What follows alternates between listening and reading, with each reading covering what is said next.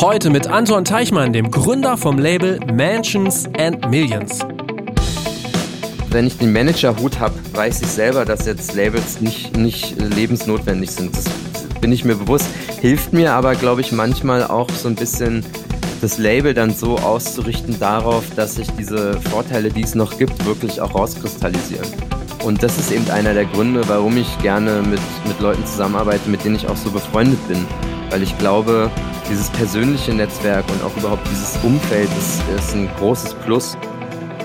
Herzlich willkommen beim Redfield Podcast mit Alexander Schröder.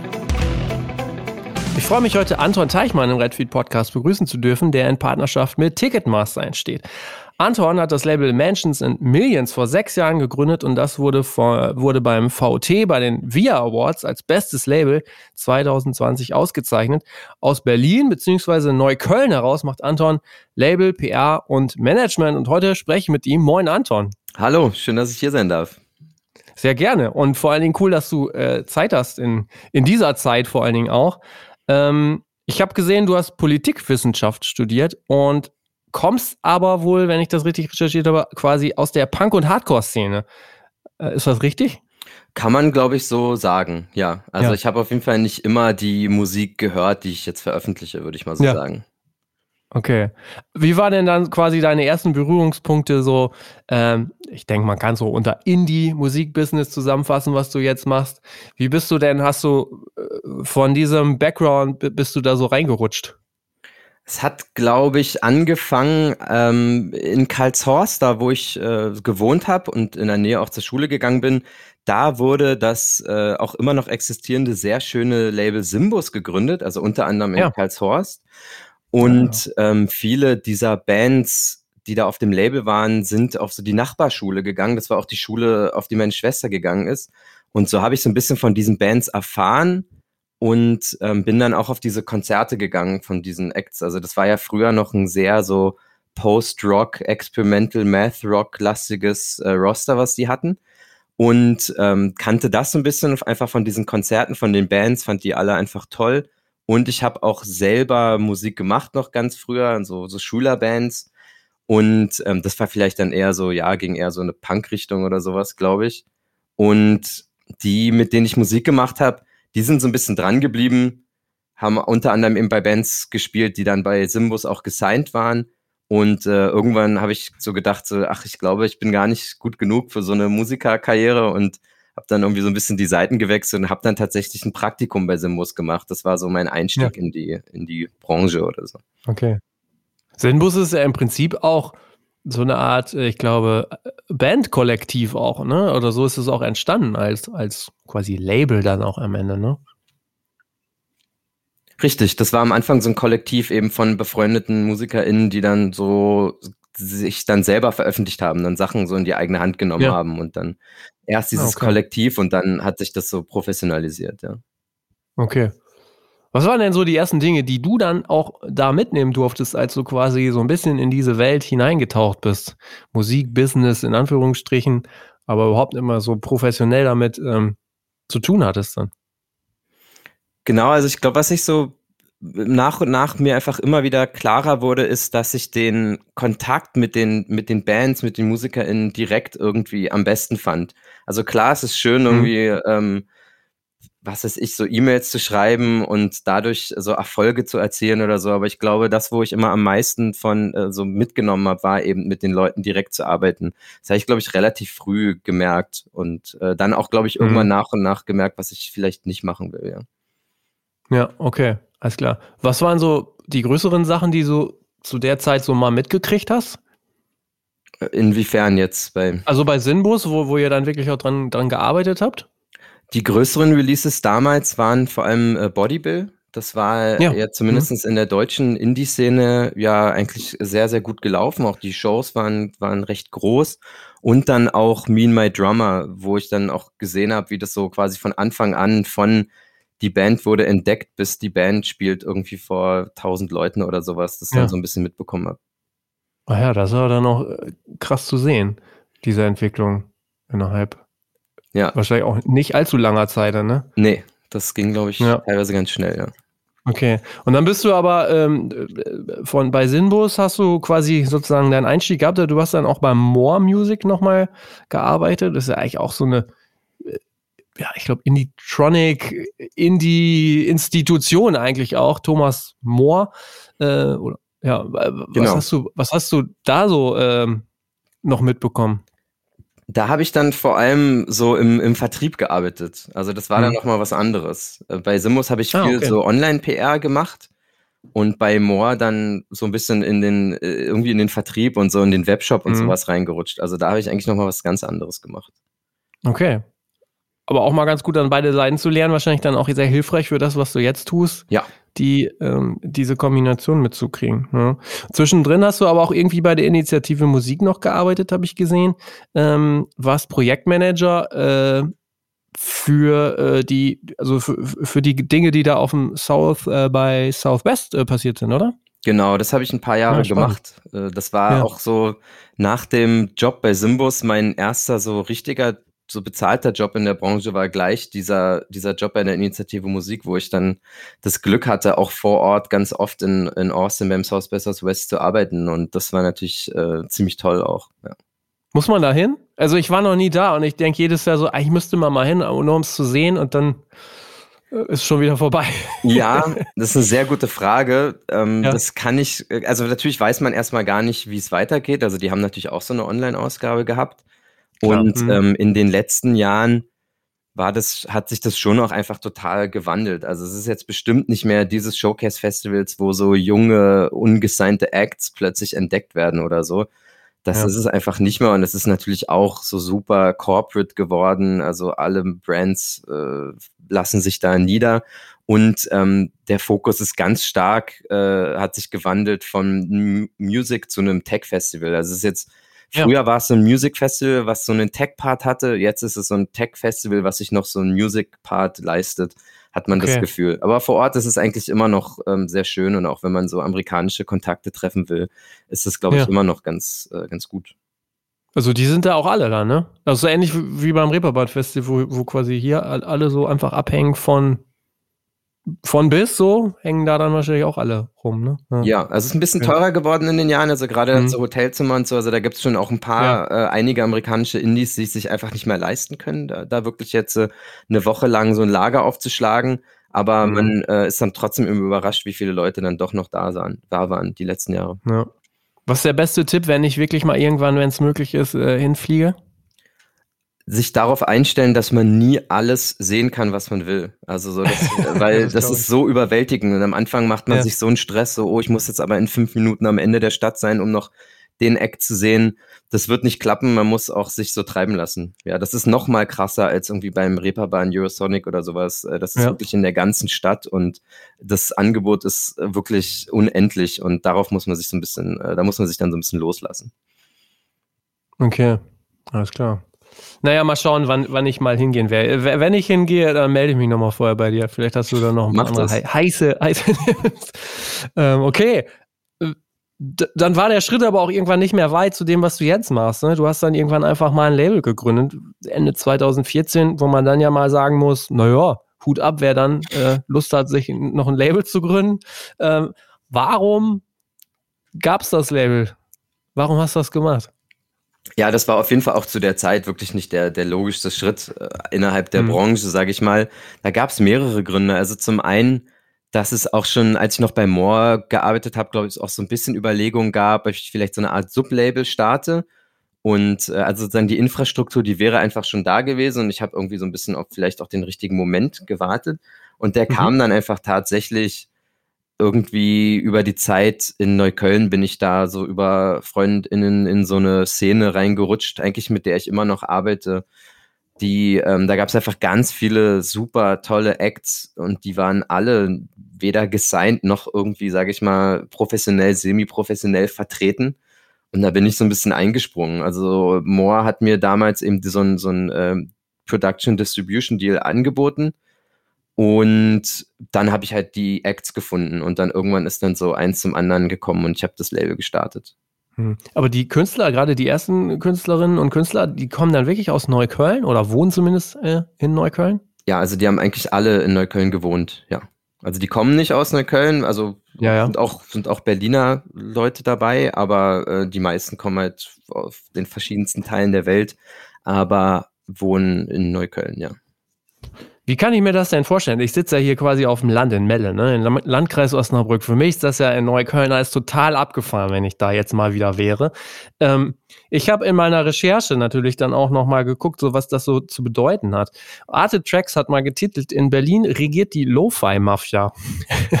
wie, wie, wie wichtig ist das denn, was du da machst in einer Stadt wie Berlin, in Neukölln? Also wie, wie wichtig das ist, kann ich natürlich selber nicht wirklich beurteilen. Das, das überlasse ich gerne anderen wie, äh, wie Arte Tracks. Aber weil äh, Neukölln ist eben auch ein unfassbar vielfältiger Stadtteil und auch das, was wir machen, bildet ja wirklich nur einen kleinen Teil ab. Also ich, ich kann gar keinen irgendwie Anspruch darüber erheben, Neukölln irgendwie zu repräsentieren oder so, sondern es ist wirklich nur ein kleiner Teil von dem, was passiert. Aber ähm, also für uns ist das, glaube ich, schon sehr wichtig gewesen, dass wir diese Orte haben und diese Infrastruktur haben, in der wir uns treffen, in der die Leute Musik machen, in der die Leute ko also kollaborieren miteinander und so weiter. Aber dass ähm, das so eine Art Homebase ist, aber der Anspruch war von Anfang an eigentlich immer auch ein internationaler. Also das Neukölln mhm. ist so ein bisschen da, wo wir alle abhängen und die Leute ihre Musik machen und äh, von dort dann im Idealfall quasi in die ganze Welt. Na, okay. Ich, genau, ich habe auch gesehen, Thomas Fenker hat ja auch schon geschrieben, eine, äh, äh, also aus Neukölln äh, sieht er so eine Avantgarde-Pop-Revolution schon fast kommen. Äh, wie gesagt, für mich sind das auch alles Welten, in der ich gar nicht zu Hause bin. Das fand ich ähm, interessant. Also, ähm, aber anscheinend scheint das ja ein ziemlicher Schmelztiegel dann auch zu sein, ne? Ja, also das sind wirklich äh, sehr unterschiedliche Leute, die da aufeinandertreffen mhm. und äh, das ist eigentlich sehr schön zu sehen, wie das Ab funktioniert. Arbeitest du denn jetzt immer noch hau haupt, äh, hauptsächlich mit Leuten aus, aus Neukölln? Also viele wohnen jetzt auch in anderen Stadtteilen. Ähm, okay, aber, aber, noch äh, Berlin. Ja. Aber noch Berlin. Ich äh, versuche das wirklich größtenteils äh, also auf Berlin zu beschränken. Es hat eben auch so seine pragmatischen Gründe. Es ist jetzt nicht ausschließlich. Ich habe auch eine, ähm, eine Zeit lang viel mit KünstlerInnen aus äh, Montreal zum Beispiel gearbeitet, weil es da einfach sehr enge Überschneidungen gibt, die es auch weiterhin gibt. Und auch äh, so mit Warschau sind wir zum Beispiel eigentlich sehr verbunden. Ähm, da gibt es auch äh, Acts, ähm, die, die, mit denen würde ich auch gerne arbeiten, wenn es sich äh, ergibt, aber die sind eh eben auch irgendwie so Freundinnen und Freunde von uns eh schon mhm. und sind auch oft hier und da ist es dann fast so ein bisschen das Gleiche. Aber genau, ich konzentriere mich äh, auch weiterhin erstmal vor allem so auf äh, Berliner Acts. Ja. Und wie würdest du sagen, gibt es genug einfach? Ist einfach wirklich, äh, wenn man sich nur lange noch umguckt, gibt es da einen Haufen oder ist tatsächlich so, dass das so mal sehen, wann mal wieder überhaupt jemand hochkommt so?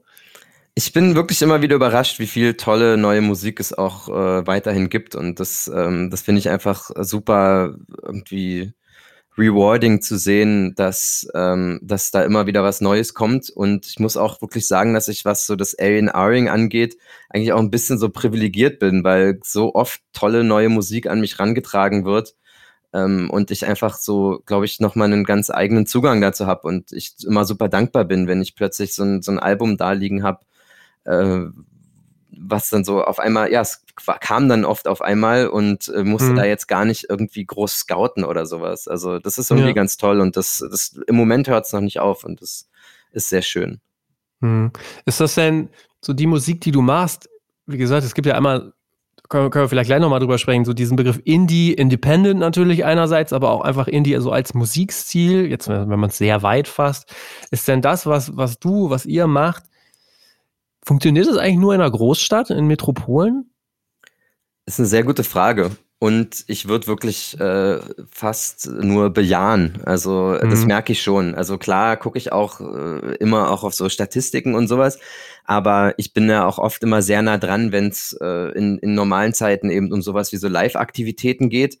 Und da sehe ich eben bei manchen Acts in Deutschland so das, was man immer so die B- oder C-Städte nennt, die funktionieren ja. dann teilweise oft gar nicht mehr, was auch schade ist. Also das soll auch gar nicht abwertend klingen. Bei manchen Acts funktioniert es schon und manche habe ich dann schon das Gefühl, dass es wirklich so ein sehr so großstädtiges Ding ist und das wirklich immer mhm. nur dort funktioniert.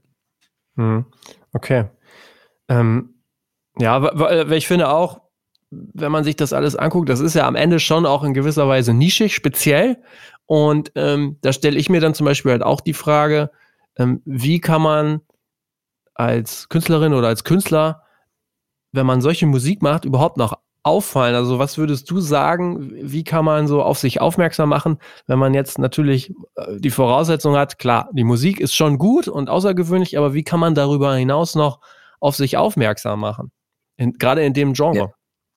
Das ist natürlich auch immer die Frage und da zerbrechen wir uns natürlich alle auch immer die Köpfe mhm. und ich glaube, dass sich die ähm, alles immer ändert. Also die auch diese Zugänge genau, um das zu erreichen, sind immer wieder anders, macht den Job auch, glaube ich, immer wieder spannend. Also eine Sache, die hilft, ist eben, dass wir durch diese, ich sag mal, so ein bisschen Szene, die wir haben, eben auch so ein Netzwerk an, äh, dann auch anbieten können. Also sei es zum Beispiel eben, ein Act ist relativ frisch und ähm, dann werden die eben oft mit so auf Tour genommen oder gibt irgendwie Kollaborationen. Also dass man eben, klar, die meisten Acts, die sind auch so jetzt nicht riesig bei uns oder so, aber es hilft ja dann trotzdem, wenn es irgendeine Ko Kollaboration gibt, die mit auf Tour genommen werden, dann, dann zieht es die ja oft trotzdem mit. Und mhm. dann in normalen Zeiten auf jeden Fall hat das Live-Ding total viel geholfen. Also auch wenn das jetzt vielleicht pressemäßig da noch nicht viel passiert ist, wir haben eigentlich sehr viele gute Kontakte mit VeranstalterInnen in ganz Europa und darüber hinaus und haben es eigentlich immer irgendwie geschafft, auch so Touren äh, auf einem DIY-Level und darüber hinaus auf die Beine zu stellen und das hat auch super geholfen. Also und ja, mhm. ich glaube einfach viel Arbeit tatsächlich an vielen Stellschrauben irgendwie drehen und hoffen, dass es dann klappt. Mhm, okay.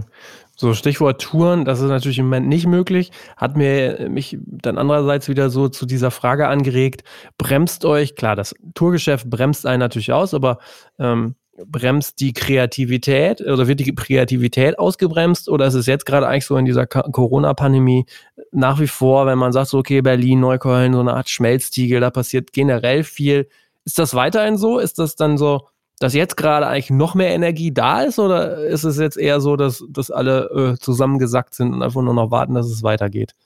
Also ob jetzt mehr Energie ist, das kann ich noch nicht viel sagen, aber ich glaube, der mhm. Kreativität hat zumindest erstmal nicht geschadet. Also ich sitze einfach auch gerade im Moment einfach auf entweder vielen Releases oder vielen geplanten Releases. Also ähm, das, was, glaube ich, Leute auch so ein bisschen vorhergesagt haben, dass dieses Leute, wenn die dann nicht touren, dann sitzen die halt zu Hause oder im Studio und schreiben und nehmen Musik auf. Und das ist in meinem Fall oder in dem Fall der Acts, mit denen ich arbeite, tatsächlich genau so passiert. Dass eigentlich ja. fast alle neue Musik geschrieben haben, die die dann auch schnell veröffentlichen wollen. Und das ist so ein bisschen äh, genau in der Phase, in der ich mich gerade befinde. Also da würde ich das schon so sagen, ja, dass das ähm, ja. eingetreten ist. Ja, du hast jetzt gerade so ein bisschen gesagt, du sitzt ein bisschen auf den Releases. Bedeutet das schon, die werden jetzt äh, veröffentlicht oder ist es teilweise auch so, dass du aus strategischen Gründen sagst, ah, da warten wir jetzt mal lieber noch ein bisschen, bis das und das vielleicht eintritt?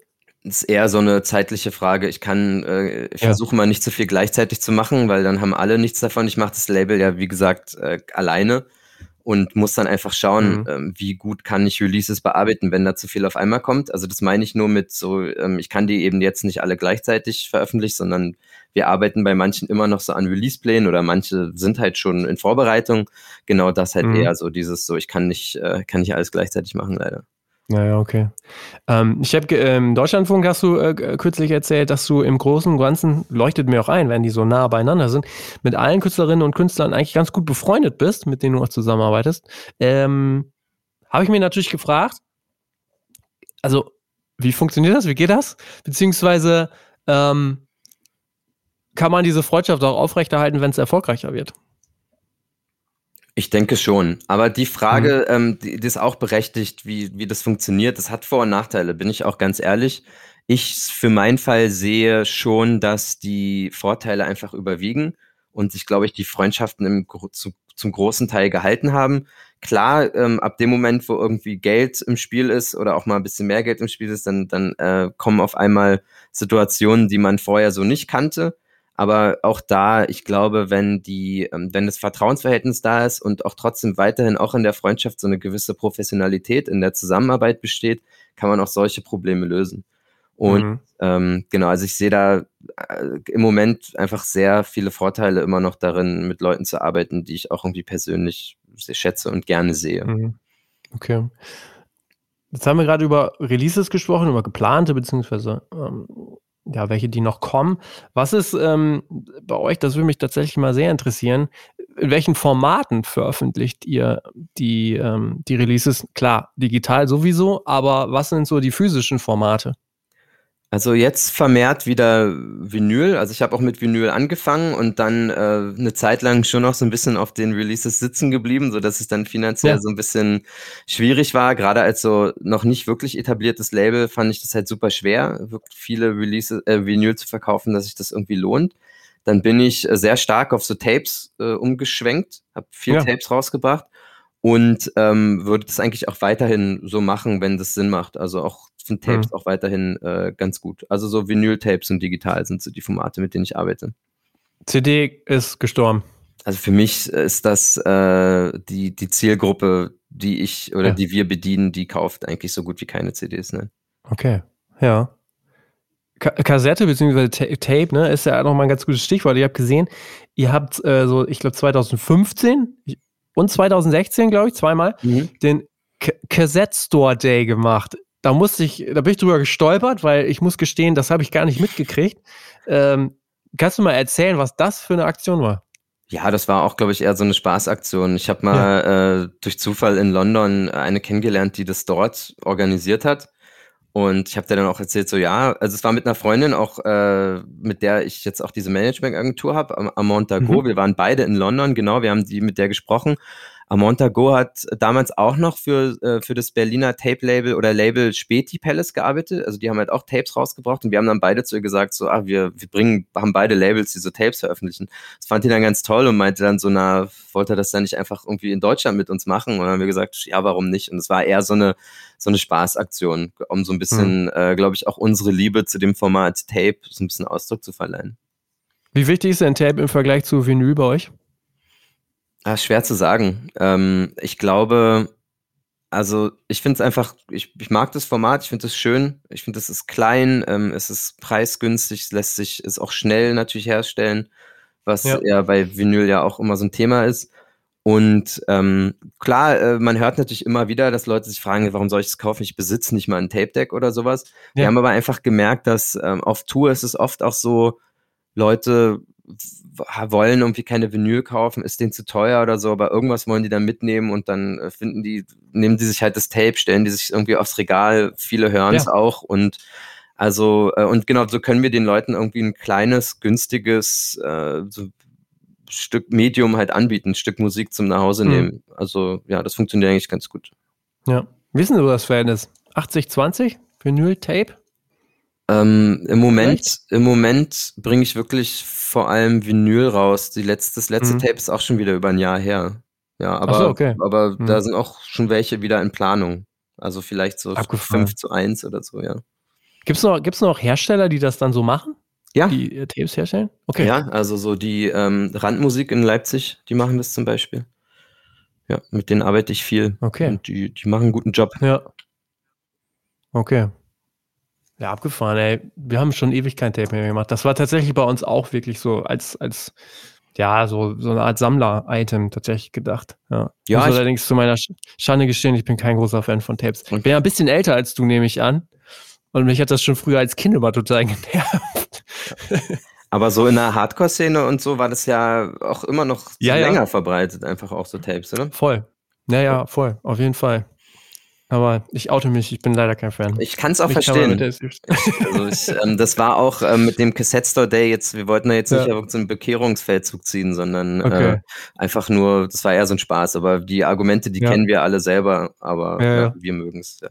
Aber es war, war auch kein, ähm, weil der, Ver das liegt ja dann direkt nahe, mal nachzufragen. Ihr habt der Specs damals gesagt, es ist kein Seitenhieb auf den Record Store Day, ne? Das war wirklich einfach so ein, als Spaß gedacht. Mm, nie Nein, ist jetzt kein direkter Seitenhieb gewesen, nein. Ja. Also so ein bisschen, ja. ich finde es halt schon interessant zu sehen, so ein bisschen, wie sich der Records der Day entwickelt hat. Also so, das mhm. ja. bin ich voll jetzt nicht nur positiv gestimmt. Und ich glaube, dem wollten wir schon noch so ein bisschen so eine, so eine kleine äh, DIY-Sache an die Seite stellen, aber das war jetzt nicht als direkte Kritik gedacht oder so. Okay. Weit, also wirklich nicht. Ja. Nee, das kann ich nachvollziehen. Record Store Day ist, glaube ich, für viele, ähm, also generell welche, welche Musikrichtung für viele Indies mittlerweile auch echt gegessen. So schade es auch für die Plattenläden irgendwie auch ist, aber da wurde, glaube ich, zu viel ähm, Unruhe reingebracht, sagen wir Ja. so. Ja, ich. Okay. Ähm, was ist denn, wenn ihr ein Release rausbringt, beziehungsweise du machst ja auch PR für, für andere Labels, glaube ich, oder für andere Künstlerinnen und Künstler, also nicht nur für die eigenen Sachen. Äh, Inzwischen weniger, aber eine Zeit Ja. lang habe ich das genau auch für andere gemacht. Ja. Okay. Was sind da die wichtigsten Promo-Plattformen für die Musik, die du da ja promoten musst dann? Also, jetzt haben wir schon gehört, naja, CD brauchst du den Fans irgendwie nicht mehr ankommen. Die haben aber durchaus auch mal so ein gern ein Tape äh, äh, im Regal stehen und Vinyl auch. W wo kriegen die denn mit, dass ihr Musik rausbringt? Ja, auch, auch weiterhin wieder eine gute Frage, über die ich mir Ja. immer den Kopf zerbreche, weil sich das auch, äh, weil das sich so leicht tatsächlich gar nicht äh, beantworten lässt. Ich glaube, die Strategie, die wir immer so ein bisschen fahren, ist, versuchen auf verschiedenen Plattformen und Medien stattzufinden und hoffen, da Leute so einzusammeln. Also das, also zum Beispiel in diesem bei so Sachen, die eher so Indie, eher so in so einen Indie-Bereich gehen, ist inzwischen YouTube eigentlich eine, auch eine ganz tolle Plattform. Da gibt's auch eben so Channels und Playlisten, die dann solche Musik teilen und das erreicht teilweise unfassbar viele Leute. Das Okay. äh, hat man auch oft Mhm. nicht auf dem Schirm. Da sind wirklich Playlisten mit äh, 500.000 Follower, FollowerInnen. Ähm, äh, dann klar, so klassische PR, die, die, auf die können wir jetzt noch nicht ganz verzichten, aber da merkt man schon, dass der, die Wirkung nachlässt. Und ähm, wie ich halt gesagt habe, auch so in normalen Zeiten live super wichtig. Viele Leute Mhm. haben die Acts entdeckt tatsächlich über live. Das war unfassbar wichtig. Da gab es Acts, die haben zum Release, das hat teilweise noch nicht so gut geklappt, aber dadurch, dass sie unfassbar viel getourt sind, haben sich, äh, sind die so, ja, dann so ein bisschen bekannter geworden dadurch. Und ähm, klar, die DSPs, also so Spotify und so, äh, Algorithmus, Playlisten und so, da, da entdecken natürlich auch ganz viele die Mhm. Musik und, äh, und vielleicht auch zu einem kleinen Teil noch Radio. Okay, das wäre jetzt tatsächlich meine Frage gewesen. Radio, okay, kleinen Teil. Ähm, aber ansonsten, ich weiß nicht, so große Printmagazine gibt es jetzt wahrscheinlich gar nicht unbedingt so. Ist Das- wahrscheinlich schon auch online mehr, ne? So Genau. Ne? Also so Musikexpress macht schon auch öfter noch mal was, muss ich auch ganz ehrlich sagen. Das ist schon auch Ja. cool zu sehen, dass die das auch mögen und auf dem Schirm haben. Genau, bei Radio ist es so, da habe ich dann schon manchmal das Gefühl, dass die Musik irgendwie ein bisschen noch, also irgendwie zu nischig ist. Also so richtig ähm, ist jetzt nicht so, dass es irgendwo überall auf den A-Rotationen Mhm. rauf und runter läuft. Okay, ja, verstehe ich. Okay, ähm, du hast dann später, äh, genau, du hast das Label gemacht, ähm, du hast im, im letzten Jahr eine Auszeichnung bekommen vom VOT, du bist ähm, oder hast diesen VIA Award ähm, bekommen, was sicherlich eine große Überraschung war, also positive nehme ich an. Was hat das, ähm, hat das irgendwie einen Effekt gehabt, den du gespürt hast? Ja, also zum ersten Mal habe ich mich natürlich total gefreut. Also ich hab, bin davon wirklich nicht, nicht ausgegangen. Und ähm, weil, ja, es ist ja trotzdem weiterhin ein sehr, sehr, sehr kleines Label, das äh, weiß ich ja auch Ja. selbst. Und ähm, das hat mir zum ersten Mal auch so ein bisschen das Gefühl gegeben, dass man nicht komplett am, am Rande der Wahrnehmung arbeitet. Also klar, es ist auch ein nischiges Label, das soll es auch sein. Aber es ist einfach schön, diese Anerkennung auch von der Branche, von den, von den Leuten im VOT, die, die abgestimmt haben und so weiter, zu merken, so, oh, die, die kennen das anscheinend und die finden das sogar gut. Das ist, äh, da werde ich nicht lügen. Das war irgendwie schön zu sehen, dass es Mhm. diese Anerkennung da gibt. Mhm. Ich hatte ja schon vorhin gesagt, Indie heißt ja im Prinzip ja nicht nur independent, ne, unabhängig, sondern es ist ja auch irgendwie ein bisschen die, die, die, die die Bezeichnung für den Musikstil, so, so ganz übergeordnet vielleicht. Was bedeutet denn dann so Indie konkret auch für dich? In dem Fall jetzt der Begriff abseits von dem Genre. Was Ja, oder was du damit einfach verknüpfst, also vielleicht auch so ein bisschen, was ist so eure Philosophie? Ja, also ohne dass ich jetzt super viel über den Begriff Indie jetzt rede, Mhm.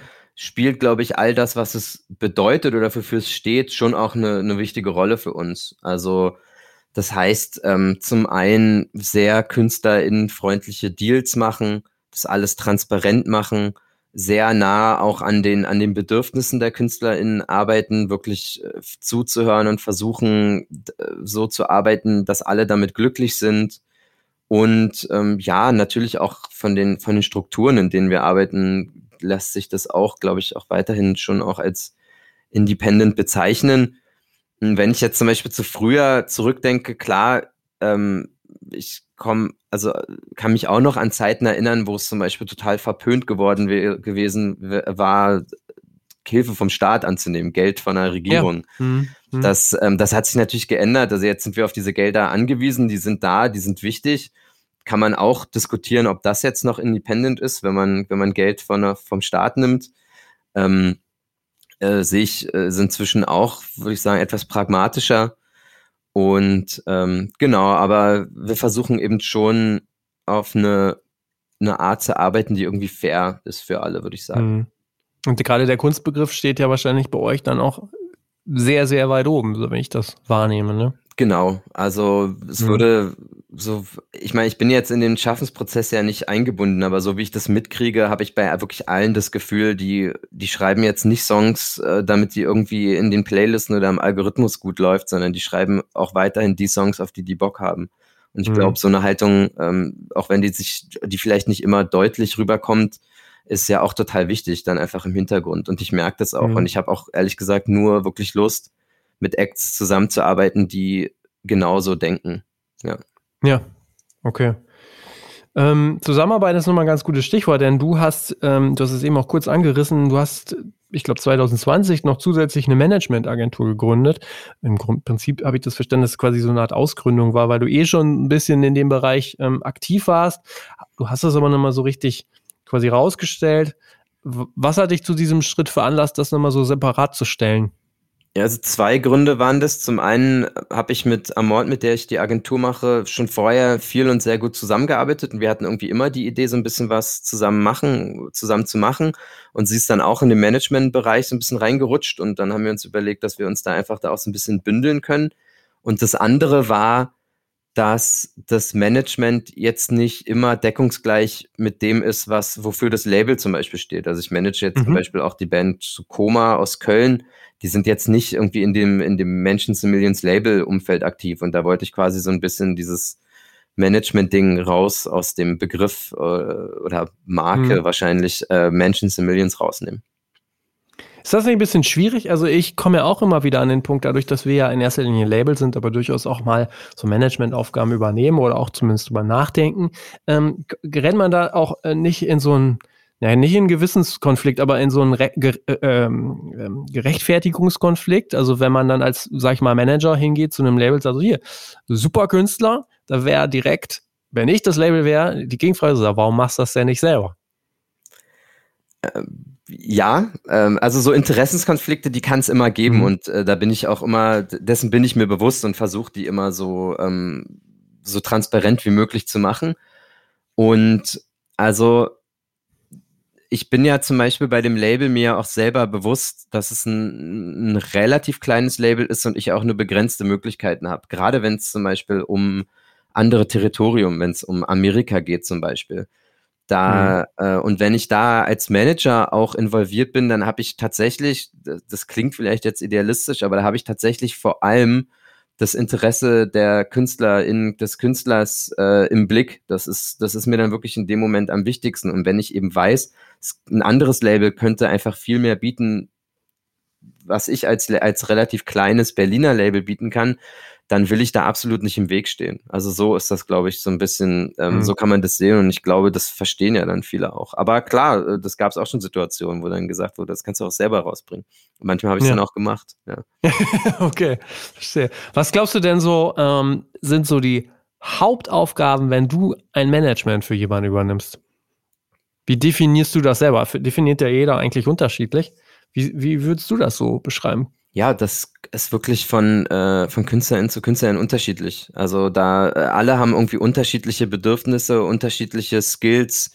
Viele sind, was das Finanzielle angeht, äh, super fit. Da brauche ich nicht viel machen. Und es gibt auch äh, Acts, da, da muss ich auch bei den kleinsten finanziellen Sachen immer hinterherrennen und irgendwie auch keine Ahnung, wirklich äh, mit denen zum Finanzamt rennen oder sowas, keine Ahnung. Oh, ja. Also so die teilweise so die kleinsten Sachen. Und äh, also genau, das hängt total ab, was, was die brauchen. Sowas findet man ja auch mhm. oft erst über einen längeren Zeitpunkt raus und das spielt man sich so ein. Also das ist halt das, das Interessante. Bei vielen ist es wirklich auch, ähm, dass man sich auch irgendwie Gedanken macht darüber, wie, wie gesund ist so ein Künstler-Dasein einfach, dass man auch irgendwie alles, was so geistige Gesundheit angeht, dass man da auch immer irgendwie am Start ist, die Leute nicht überfordert und den Leuten auch hilft. Und äh, genau, und dann, ich würde sagen, so, also zum einen eben diese Sachen versuchen, an den äh, gerade zu rücken oder an den Start zu bringen, dass sie sich auf die Kunst und die Musik konzentrieren können und dann eben äh, sicherlich eine der Hauptaufgaben auch so Teams zusammenstellen und die die richtigen Partner finden. Ja. Mhm. Cool. Ja. Wo glaubst du denn, geht für dich, für euch so die Reise hin? Das sind ja auch Fragen, die wir uns zum Beispiel als Label immer wieder stellen.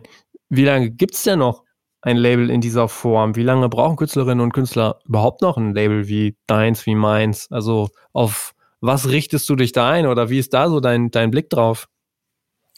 Also ich weiß auch selber, dass jetzt auch als wenn ich den Manager-Hut habe, weiß ich selber, dass jetzt ja. Labels nicht, nicht äh, lebensnotwendig sind. Das bin ich mir bewusst. Hilft mir aber, glaube ich, manchmal auch so ein bisschen das Label dann so auszurichten darauf, dass sich diese Vorteile, die es noch gibt, wirklich auch rauskristallisieren. Und das ist eben einer der Gründe, warum ich gerne mit, mit Leuten zusammenarbeite, mit denen ich auch so befreundet bin. Weil ich glaube, dieses persönliche Netzwerk und auch überhaupt dieses Umfeld ist, ist ein großes Plus. Also das, das, das bietet zum Beispiel mein Label eben an. Also mhm. da kann man, ähm, alle helfen sich gegenseitig so ein bisschen aus und sowas ist, glaube ich, toll, wenn, wenn ein Label so ein Umfeld macht. Das muss natürlich nicht notwendigerweise ein Label machen. Also äh, das geht auch ohne Label. Und ähm, was mir einfach auch immer wieder auffällt, wenn man sich so ein bisschen anguckt, wie diese Landschaft gerade ist, was so Vertriebe und, und Self-Release-Plattformen und sowas angeht. Ähm, viele Acts haben auch weiterhin keinen Bock, das selber zu machen. Also ähm, mhm, ja. und manchmal haben auch vielleicht, hat auch das Management-Team gar keine Lust, da irgendwie Product Manager oder, oder so zu spielen. Äh, und da gibt's einfach den die, auch immer noch ein Bereich, wo man das äh, so ein bisschen den Leuten natürlich auch überlassen kann, die das so mehr oder weniger hauptberuflich oder konstant machen und auch so ein bisschen wissen, wie es geht. Also klar, ja. glaube ich, werden sich die Rollen so ein bisschen verschieben, dass es halt nicht das Label unbedingt braucht. Das sieht man ja total. Also alle rüsten ja auch so ein bisschen eben auf, so im, im, im Recorded-Bereich. Aber bei so bestimmten Sachen, ja, wie gesagt, so Self-Release klingt immer einfach, aber viele Leute wollen das ja. einfach auch gar nicht selber machen. Mhm. Ja, das stimmt schon, hast du recht. Ähm, wie geht's denn, wie geht's denn bei euch so weiter? Was, was hast du noch so geplant, beziehungsweise hast du so irgendwie äh, Szenarien, Pläne, wie es wieder weitergeht, wenn so ein bisschen Normalität eingekehrt ist? Also dieses ganze Live-Ding, das fehlt schon so ein bisschen. Also wie, Live-Vinylverkäufe zum Beispiel sind eine total wichtige Einnahmequelle. Die sind natürlich weggebrochen. Mhm. Da kann ich es ehrlich gesagt kaum erwarten, dass das wieder losgeht. Also da wurden dann auch teilweise so kurz vor der Pandemie Nachpressung bestellt. Ähm, und auf denen saß man dann so ein bisschen rum. Oh ja. Ähm, also da freue ich mich einfach. Und also was ich im Moment eigentlich ganz schön finde, ist, dass äh, wir haben jetzt auch das Glück eben von der Initiative Musik relativ viele Förderungen auch bekommen zu haben. Und ich glaube, die ähm, durch die Investition, die man eben dadurch machen kann, dass man auch Releases ein bisschen größer aufziehen kann, dass sich das, glaube ich, auch so ein bisschen äh, vorträgt, auch in die Releases in die Zukunft. Selbst die, die jetzt keine Förderung kriegen, aber ich glaube, das sind einfach, ähm, ich hoffe, mit Hilfe der Förderung sozusagen auch nochmal so ein paar Ebenen oder Level nach oben zu kommen, hm. sodass das Label auch weiterhin wachsen kann, was mir dann ja hoffentlich auch in der Zeit nach der Pandemie hilft. Und ja, bei vielen Sachen, glaube ich, wird sich das eben noch zeigen. Also bin halt tatsächlich noch sehr gespannt, wer von unseren Partner, Partnerinnen im, im Live-Bereich dann am Ende noch da ist und sowas. Also das ja. wird, glaube ich, sehr spannend. Deswegen ist so dieses ganze so Prognosen, ähm, äh, bin ich immer so ein bisschen vorsichtig. Aber ich merke einfach total, dass uns das fehlt. Also nicht nur die Live-Verkäufe, was ich auch noch sagen wollte, eben diese ähm, ja, Live-Spielen als, als Marketing, einfach das, die Musik an die Leute bringen, das fehlt einfach. Äh, wie ich ja gesagt habe, ist das, war das für uns immer ein ganz wichtiger Faktor, um, um die Acts so ein bisschen bekannter zu machen. Das fehlt und selbst ich bin der Meinung, auch mit sowas wie Social Media und so lässt sich das nur, nur bedingt kompensieren und äh, mhm. da kann ich wirklich kaum abwarten, dass es wiederkommt. Aber ist es denn so, das nehme ich zum Beispiel wahr bei, mit anderen Indie-Labels, mit denen ich so spreche aus unserem Umfeld, dass zumindest ein Teil dieser Live-Verkäufe in quasi Webshop-Verkäufe ähm, umgewandelt wurden. Konntet ihr das auch beobachten? Ja, vor allem bei Bandcamp. Ja. Äh, also Bandcamp ah, okay. war, war, wirklich, äh, ist super. Das ist total gewachsen jetzt im letzten Jahr. Das hat uns echt geholfen. Also da kamen echt, echt viele Verkäufe rein. Und äh, ja, einen Webshop habe ich jetzt dann auch mal gestartet. Dachte ich mir, jetzt wird es äh, auch an der Zeit. Hast du noch gar nicht? Er hatte irgendwie keinen davor, uh, ja, ja, und dann war so, na gut, ich glaube, jetzt muss ich das mal machen und das hätte ich auch super, ja. Bandcamp heißt aber äh, dann quasi die Bestellung für die physischen Produkte bekommen oder wirklich digital nur verkauft? Beides, aber vor allem schon physisch. Ja. Also da gehen wirklich ähm, immer noch, also weiterhin sehr viele physische Bestellungen rüber. Und genau das hat mir eben geholfen bei den äh, vorher erwähnten ähm, Nachpressungen. Da, äh, genau ja. am Anfang der Pandemie war ich so, oh Gott, ey, das Geld könnte ich jetzt eigentlich echt gut gebrauchen. Mhm. Und dann so über die Monate gingen echt super viele Sachen davon äh, über Bandcamp weg. Und das ist echt, das war sehr, sehr, sehr gut. Ja, interessant, diese ganzen ähm, Plattform auch zu hören. Ich hatte da mit dem ähm, Chris Weinrich auch drüber gesprochen von This Charming Man. Der war auch sehr äh, überrascht oder hat auch gesagt, wie, wie gut Bandcamp zum Beispiel für ihn läuft. Und das haben, glaube ich, viele gar nicht so richtig auf dem Zettel. Also natürlich kennt jeder Bandcamp, aber dass das zum Teil auch so eine Wirkung hat in so einem gewissen Indie-Kosmos. Ne? Ja, und gerade dieses ähm, Bandcamp Friday, wo die dann auf ja. äh, ihren Teil der Kosten ähm, verzichten. Man merkt auch, dass Leute dann ganz bewusst auch an diesen Tagen einkaufen. Und das macht sich bemerkbar. Also das ist wirklich toll. Auch gerade wenn man dann ja. eben den, den, den Share nicht abgeben muss. Wie ist denn, was ist denn äh, für dich äh, gerade besser? Bandcamp oder der eigene Shop? Bandcamp. Ja. Ach krass. Ja, ja es okay. entwickelt dann auch so bei manchen Releases so eine Eigendynamik. Also ähm, ich weiß jetzt, ist jetzt glaube ich nicht wirklich Algorithmus gesteuert, aber man hat irgendwie trotzdem das Gefühl, dass wenn da so ein Release erstmal gut läuft, dass irgendwie ja. mehr, mehr Leute da auch dann mitkriegen.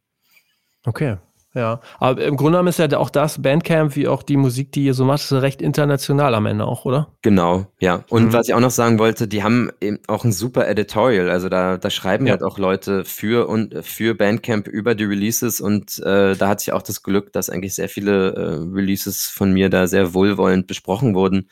Und ja, das hilft auch. Also merkst du das wirklich? Also merkst du so einen Impact, wenn da was drüber geschrieben wird, dass du auf einmal direkt dann mehr Verkäufer hast? Ja, also es explodiert jetzt nicht, aber ja. ähm, es sind auf jeden Fall mehr äh, auch Verkäufe, okay. wenn, da, wenn, wenn das in irgendeinem Feature auftaucht. Ja, ja klingt nach einem guten Konzept. Ähm, jetzt gibt es das Label sechs Jahre, ne? Ja. Ja. Den fünften Geburtstag habt ihr noch gerade so feiern können, letztes Jahr. Ja, richtig? ja, ich bin ja. so froh. Das war im Februar, es war Anfang Februar. Und ähm, ja, es, es, fühlt sich wirklich an wie aus einer anderen Zeit, aber ich bin so froh, dass ich das ja. noch, dass wir das noch machen konnten. Ja. Wahnsinn. Ja, spannend, ey, spannend zu, zu sehen. Hast du irgendwie, hast du irgendwie Label-Vorbilder oder Musikbusiness-Vorbilder in dem Sinne?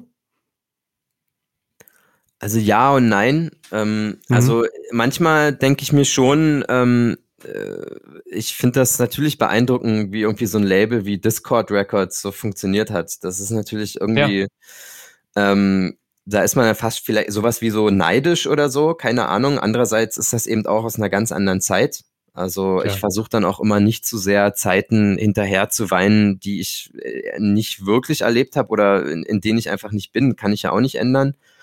Und ähm, dann gab's, äh, was ich auch äh, immer sehr inspirierend fand, war zum Beispiel die Byte, es gibt äh, das Label Mexican Summer in den USA, die eine sehr weit, mhm. also große Brandbreite, Brandbreite an ähm, Musik veröffentlicht haben, aber man irgendwie immer das Gefühl hatte, das folgt trotzdem so einer, so einer bestimmten Linie. Das fand ich irgendwie, ja. sowas mag ich.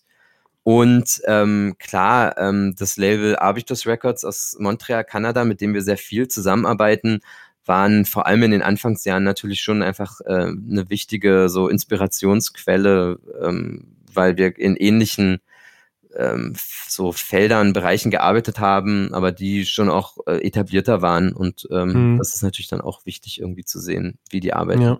Und ähm, muss ich natürlich auch noch einen Shoutout geben. Ich finde es natürlich auch toll, dass so ein Label wie, wie City Slang aus Berlin heraus äh, international äh, arbeitet kann, aus, äh, aus Berlin heraus Acts international pushen, launchen kann, finde ich ähm, auch äh, sehr inspirierend und äh, das ist ja eigentlich auch mein Anspruch, wenn vielleicht auf einem kleineren Level. Ja, absolut. Aber äh, ansonsten die Szene, in der du dich bewegst, in der ihr euch bewegt, ist schon scheint ja dann auch relativ gut vernetzt dann am Ende doch zu sein, oder? Ja, also ja. das liegt eben zum einen daran, dass alle viel touren und da natürlich auch irgendwie Leute kennenlernen und ich das aber auch versuche so zu forcieren, dass ich eben vor der Pandemie sehr viel in die, in die so für uns relevanten Städte gereist bin. Also ich habe versucht, mhm. sehr oft eben in Paris, London, Warschau, New York, LA, Montreal und äh, was weiß mhm. ich, äh, dann auch äh, vor Ort zu sein. Ja. Ja, okay. Gibt es denn für dich jetzt so, wie gesagt, wenn mal wieder Normalität einkehrt oder vielleicht auch äh, jetzt gerade, so für die nächsten zwei, drei Jahre Sachen, wo du merkst, dass du da eigentlich da gerne den Fokus mehr drauf legen würdest oder auch einfach grundsätzliche Entwicklungen so in der Musikbranche, wo du sagst, oh, da, da müssen wir aufpassen, da müssen wir rein? Ja, eine Sache, die ich so ein bisschen stiefmütterlich behandelt habe und die ja gerade so in der Krise für manche geholfen hat, war das Thema Merch zum Beispiel, wo ich ganz ja. ehrlich bin, dass wir da nicht so richtig den Fokus drauf gelegt haben. Also nicht, weil uns das egal war, sondern weil wir jetzt nicht immer das Gefühl hatten, dass jetzt alle unbedingt äh, mit einem äh, mit einem Toteback von von uns oder den Acts irgendwie rumlaufen will oder sowas. Ja. Ähm, äh, aber das wäre bestimmt für manche Leute finanziell ganz nett gewesen, das zu haben. Also mhm. und das ist auf jeden Fall so ein Thema, was wir, glaube ich, jetzt nicht mehr komplett ignorieren würden. Ja. Jetzt vor allem für Touren und sowas. So, ähm, oftmals hat es ja auch mit so finanziellen und zeitlichen Beschränkungen zu tun. Also ich weiß natürlich, dass Merch wichtig ist und ich kenne das auch von so befreundeten KünstlerInnen, wo ich einfach weiß, wie viel Geld die mit Merch machen. Da bin ich auch ein bisschen neidisch. Äh, also ich habe das jetzt auch nicht, ich hab, mir war das schon auch immer bewusst, aber ich glaube, jetzt äh, merkt man einfach, äh, dass man vielleicht äh, sich das gar nicht mehr erlauben kann, das jetzt komplett äh, zu ignorieren. Das ist so eine mhm. Sache. Und ich glaube, dass die, die Krise gerade einfach generell geholfen hat, sich so ähm, nochmal wirklich zu gewissern, was wichtig ist und ähm, auch so das Thema so Social Media Marketing oder sowas, das haben wir auch alles natürlich gemacht und das war auch vorher wichtig. Aber wir haben uns so ein bisschen so andere Sachen, gerade dadurch, dass sie eben viel live gespielt haben, haben die Sachen schon so gut funktioniert, dass wir jetzt nicht mhm. sagen, so waren, so, oh Gott, ähm, wie, das läuft ja hier gar nicht, wie kriege ich das jetzt irgendwie an die Leute? Ja. Ähm, aber die, durch die Krise kommt man natürlich am Thema Social Media dann schon gar nicht mehr vorbei, äh, dass wir uns da natürlich auch nochmal, dass wir da nochmal anders rangegangen sind an das Thema klar würde ich mir, würde ich mir wünschen, dass wir auch so auf Plattformen wie TikTok vielleicht ein bisschen äh, präsenter sind. Das ist ja auch wichtig. Und solche Sachen, ja. Hm. Okay. Alles klar, ich bin echt sehr gespannt, was da bei euch noch passiert und auf jeden Fall vielen Dank, dass du mich da so oder uns vor allen Dingen auch an diese Reise in die Indie-Welt, wie auch immer man sie jetzt so bezeichnen will, mitgenommen hast. Ich wünsche dir und euch weiterhin alles Gute und äh, bedanke mich Mach's ja. gut. Vielen, Ciao. vielen Dank. Danke für das äh, sehr nette Interview. Und äh, ja, ich hoffe, ich konnte ein bisschen was sagen. Ja. Auf jeden Fall. Mach's gut. Dankeschön. Ciao. Ciao. Ja, das ist ja einer der schönen Dinge beim Redfeed Podcast, dass ich so viele unterschiedliche Leute kennenlernen darf. Anton hat uns jetzt mitgenommen in die Indie-Welt. Ich hoffe, es hat euch so sehr gefallen, wie es mir gefallen hat und ähm, sagt es gern jedem weiter, der es vielleicht äh, hören möchte oder hören sollte. Nächsten Sonntag um 9 Uhr geht es natürlich weiter mit dem Redfield Podcast. Ich bedanke mich bei euch ganz herzlich fürs Zuhören. Ich bedanke mich auch bei den Partnern Ticketmaster und Antelope Audio. In dieses wunderbare Mikro darf ich reinsprechen, deshalb klingt es ja auch so gut. Das liegt gar nicht unbedingt an mir. Ähm, ich wünsche euch noch eine schöne Woche. Macht's gut und lasst mal gerne hören, wie ihr das alles hier so findet. Ciao, ciao.